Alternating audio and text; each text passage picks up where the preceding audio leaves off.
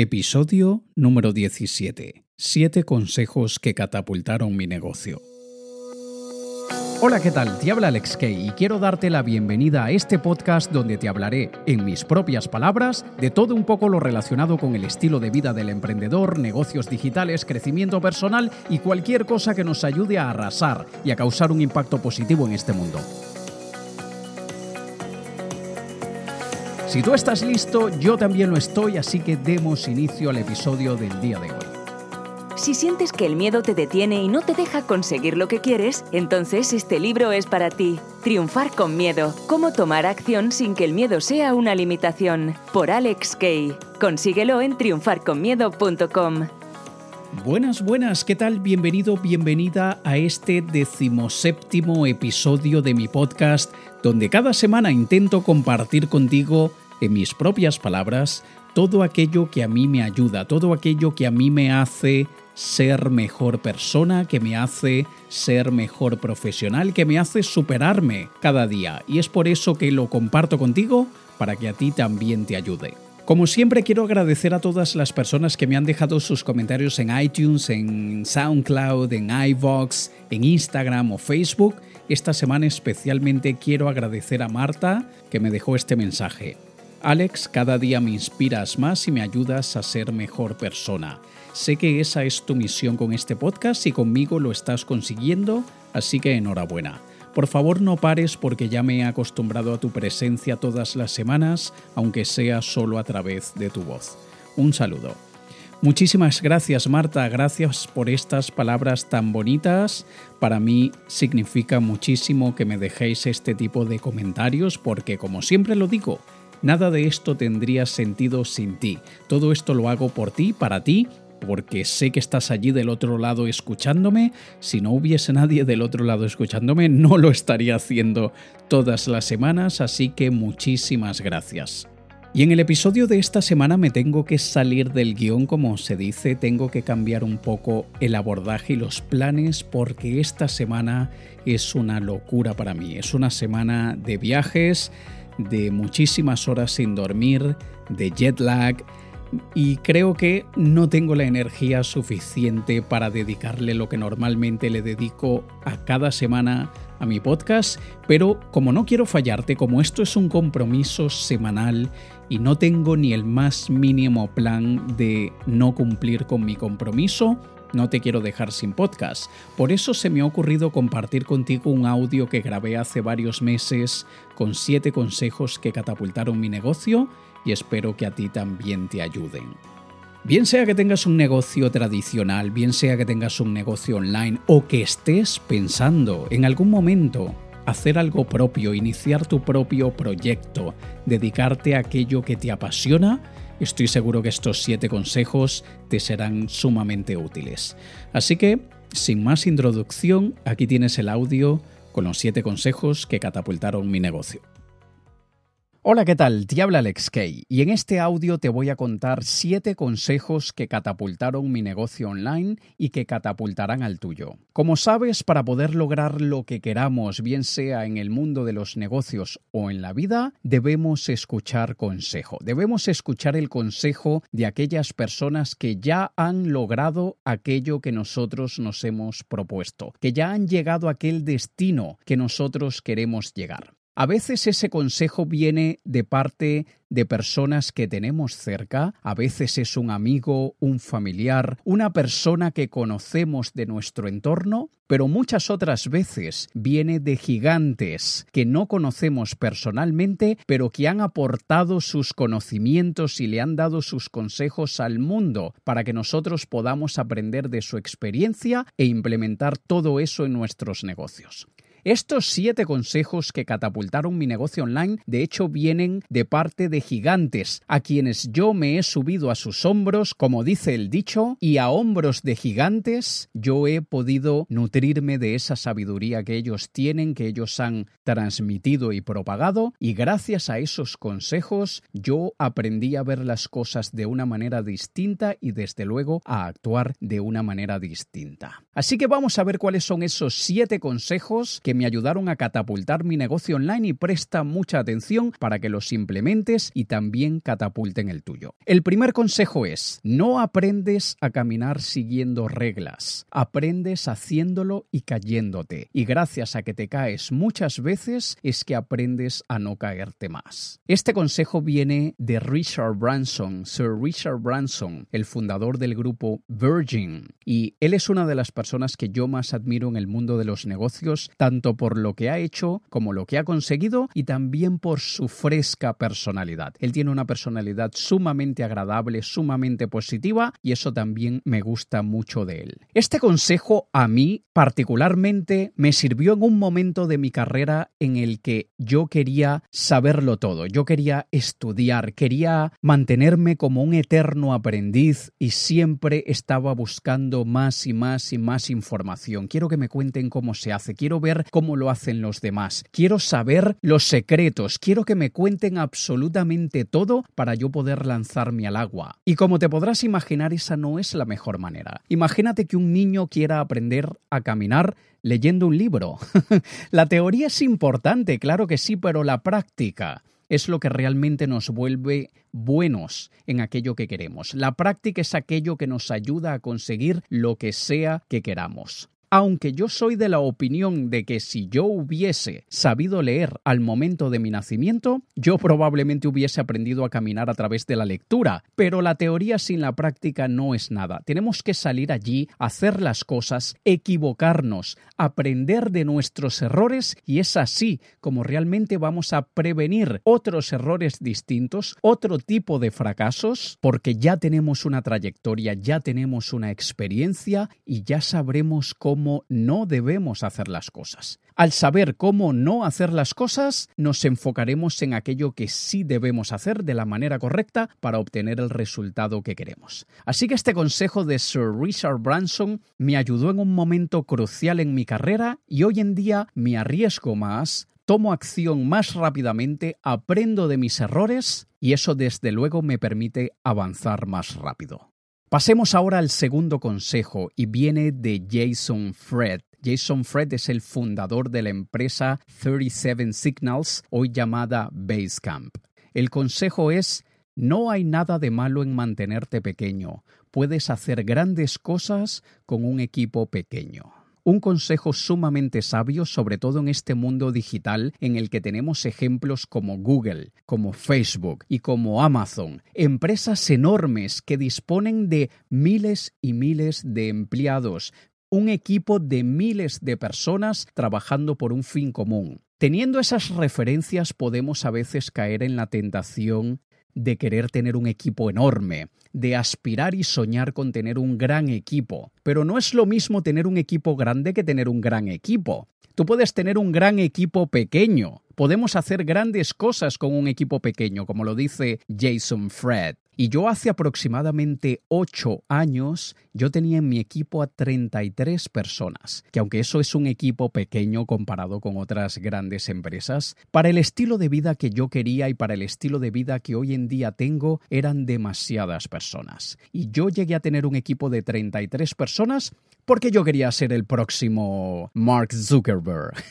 y quería montar algo grande. Al final vi que eso no iba en sintonía con el estilo de vida libre, un poco nómada, viajero y de buscar aventuras, así que decidí fragmentar ese equipo y parte de ellos se independizaron, montaron su propia empresa y ahora yo les contrato a ellos los servicios. En vez de tenerlos trabajando en mi equipo, yo subcontrato muchos de los trabajos que necesito en mi empresa, se los contrato a ellos. El fundador de Amazon, Jeff Bezos, también dice, si no puedes alimentar a un equipo con dos pizzas, el equipo es demasiado grande.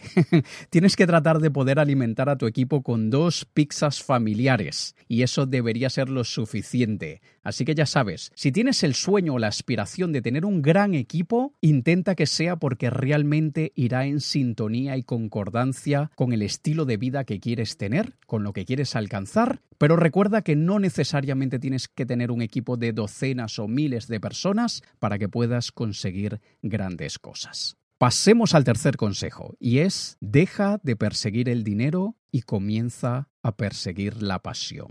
Esto lo dijo Tony Shea, uno de los fundadores de la tienda online de zapatos llamada Zapos. Y la verdad es que también me dio en el alma, como dicen algunos, porque me di cuenta que muchas de las decisiones que yo estaba tomando las estaba tomando por el dinero, por ganar más dinero, por hacer mucho más dinero. Y al final estaba perdiendo la pasión, estaba perdiendo el interés, las ganas, porque empecé a hacer actividades que aunque me traían buen dinero, no me estaban haciendo feliz. Y cuando trabajas con infelicidad y únicamente lo haces por el dinero, te sientes vacío, sientes que algo le falta a tu vida. De hecho, Ray Kroc lo dijo, si lo haces solo por dinero, no llegarás lejos, pero si amas lo que haces, entonces alcanzarás el éxito. Para poder llegar a donde estoy, fue muy importante tomar la decisión de concentrarme en las actividades que más disfruto y decirle adiós a muchas cosas que me traían muy buen dinero, pero que no disfrutaba en lo absoluto. Esto es algo que yo te recomiendo que hagas y aunque hay muchas pasiones que podemos tener que no nos traerán dinero, que no serán muy rentables, debemos saber encontrar el equilibrio entre aquellas actividades que sí podrían ser rentables y al mismo tiempo